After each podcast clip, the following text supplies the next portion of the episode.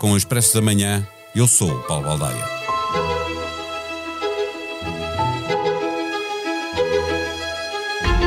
No som de abertura, num vídeo do The Guardian, numa manifestação em Xinjiang, chineses gritam pedindo a saída de Xi Jinping. O rastilho para estas manifestações foi um incêndio que matou uma dezena de pessoas depois de um combate ao fogo alegadamente dificultado pelas regras apertadas de combate ao vírus SARS-CoV-2. Por toda a China, onde foi possível ver estas manifestações, surgiu como imagem marcante os manifestantes empunhando folhas A4 em branco, como se ali cada um pudesse escrever a razão do seu protesto, como se ali, vendo cada um o que quer ver, todos vissem também escrita a palavra liberdade.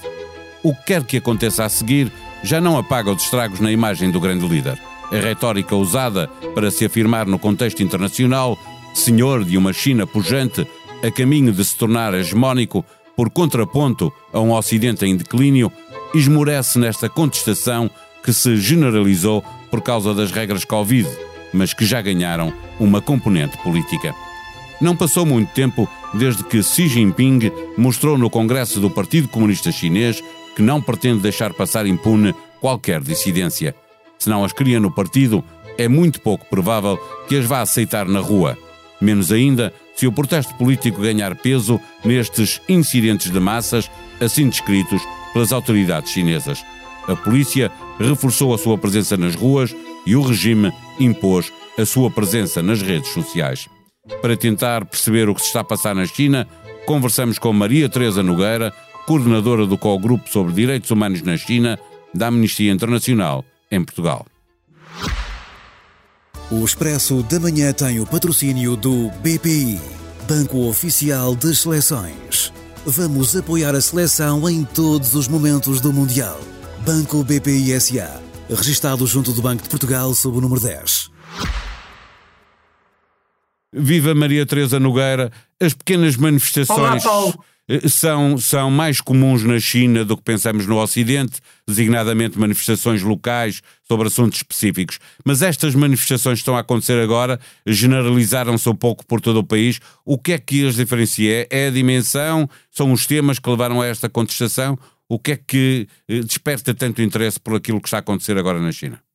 Eh, realmente as manifestações uh, são constantes na China, embora não noticiadas, todos os meses há dezenas de manifestações, eh, basicamente por questões laborais. O que distingue estas é que o que disputou isto foi as questões relacionadas com a Covid, ou seja, eh, devido às eh, restrições impostas para controlar ou tentar controlar a Covid. O, facto de, de, serem manifestações que têm como rastilho eh, a política de Xi Jinping para Covid-0, no momento em que o regime tinha essa política como uma grande vitória e ela se revela afinal pouco eficaz, eh, pode fazer com que o líder chinês eh, sinta que está a perder a face e endureça a repressão para evitar que as manifestações tomem outro rumo? Endurecer a as manif a endurecer a repressão, pá, mas isso com certeza, e viu-se o que é que aconteceu em Hong Kong, uh, depois de muitas semanas de protestos, como é que isso acabou, com uma repressão brutal. Bom, isso com certeza que vai, que vai acontecer. É claro que o Xi Jinping tem muito medo de perder a face e, e daí a, a repressão. Há quem diga que ele poderá eh, exatamente para tentar não perder a face, empurrar a repressão para uh, os uh, dirigentes locais. Mas uh, também não sabemos se os dirigentes locais, que também estão numa situação periclitante, se eles irão tomar eles esse encargo. Bom, isto é uma hipótese que se põe. É, Mas de certeza que a repressão vai ser muitíssimo aumentada. É, também se diz que, que os dirigentes locais, eh, em matéria de, de, muito, muita dureza nas medidas, que também eles foram eles que os assumiram com medo de, de perder o apoio de Pequim, não é? De Xi Jinping.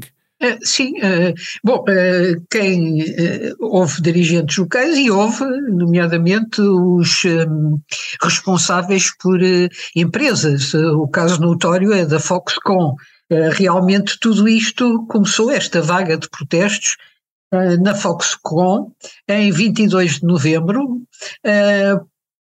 à noite e depois intensificou-se no dia seguinte, quando os manifestantes uh, depararam com a polícia à porta da empresa.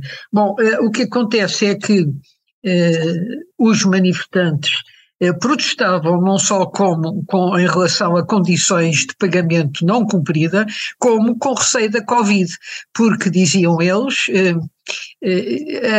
a empresa estava a misturar eh, nas habitações, na, nos locais, de, nos dormitórios, estava a, a, misturar pessoas com Covid e pessoas sem Covid.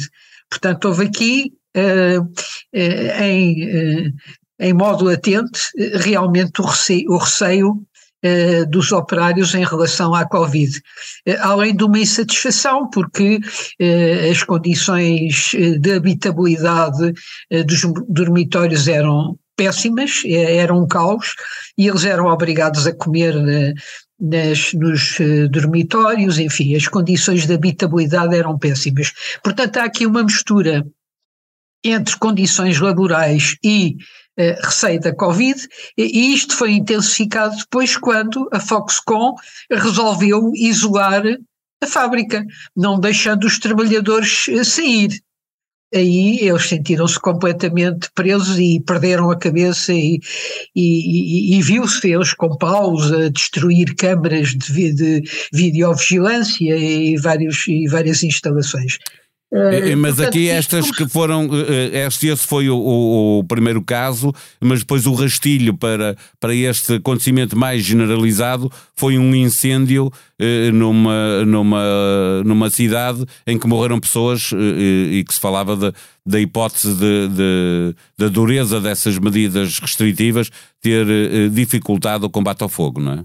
Sim, foi realmente um incêndio em Urumqi, a capital do, do Xinjiang, um, que, onde já existe uma insatisfação enorme, Uh, pronto, e, e, realmente as pessoas, devido ao isolamento uh, das cidades, uh, os bombeiros, houve um incêndio e os bombeiros não puderam entrar a tempo de apagar o incêndio.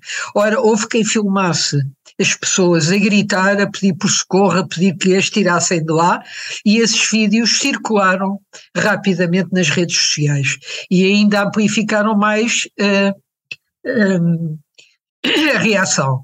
É claro que já tinha havido muitos outros incidentes uh, conhecidos. Por exemplo, uma mulher grávida que perdeu os filhos exatamente por falta de assistência, vários idosos que morriam por uh, carência de medicação uh, e carências alimentares nas pessoas isoladas. Não é possível que a solução acabe por ser por eh, aliviar significativamente as medidas anti-Covid? Não é de esperar isso?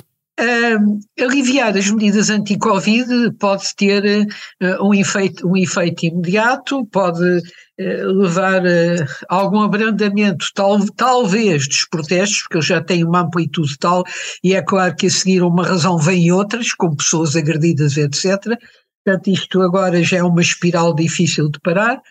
Mas, e, e, além disso, uh, aliviar as medidas anti-Covid, pode acontecer que aumente muito as mortes por Covid. Uh, na realidade, uma coisa que eles poderiam fazer e, por questões nacionalistas, possivelmente não querem, é uh, importar vacinas do, do, do, Ocidente, porque as vacinas chinesas deixam muito a desejar. a sua eficácia não é muito grande. Eh, pergunto-lhe se há potencial nestes protestos para que eles progridam até um ponto semelhante àquilo que aconteceu em 1989.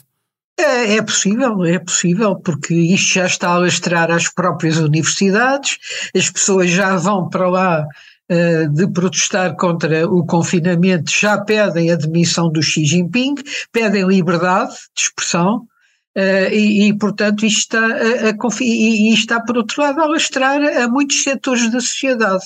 Uh, portanto, uh, isto está a tomar realmente uma configuração semelhante à de Tiananmen, mas da repressão de Tiananmen, mas sabemos como é que isso acabou, não é? A Maria Teresa estava a falar do facto de existirem universidades, estudantes das principais universidades chinesas. Isso sugere de alguma forma que pode existir aqui uma ligação ou uma parte do Partido Comunista Chinês eh, contrária ao caminho determinado por Xi Jinping? Também, também haverá, porque muitos dirigentes foram afastados com uh, acusações não sabemos se são verdadeiras ou forjadas de corrupção, que a verdade é que essas acusações foram motivos, motivo para afastar todos aqueles que se afastavam um pouco da, da linha política de Xi Jinping, e é evidente que é gente que está muitíssimo descontente, e isso pode ter também o seu, o seu efeito. Eh, na noite eh, chinesa já se viu mais eh, polícia na rua, é com isso que devemos contar, é que o exército e a polícia tenham uma maior presença para tentar terminar com estas manifestações. Uma maior presença e uma, e uma atuação extremamente dura. Sabemos que em Tiananmen eles dispararam contra a multidão. Não sabemos o que vai acontecer aqui.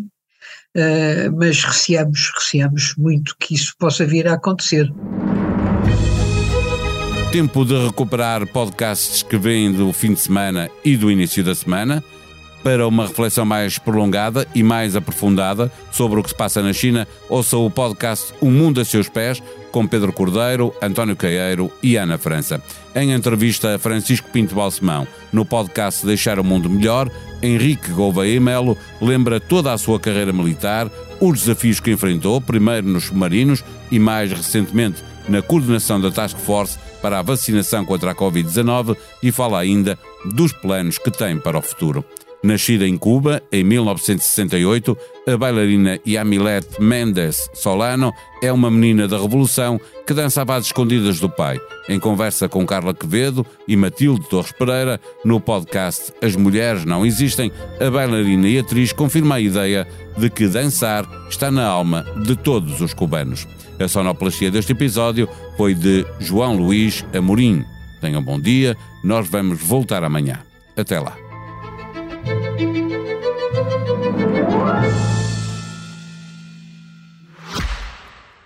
O Expresso da Manhã tem o patrocínio do BPI, Banco Oficial das Seleções.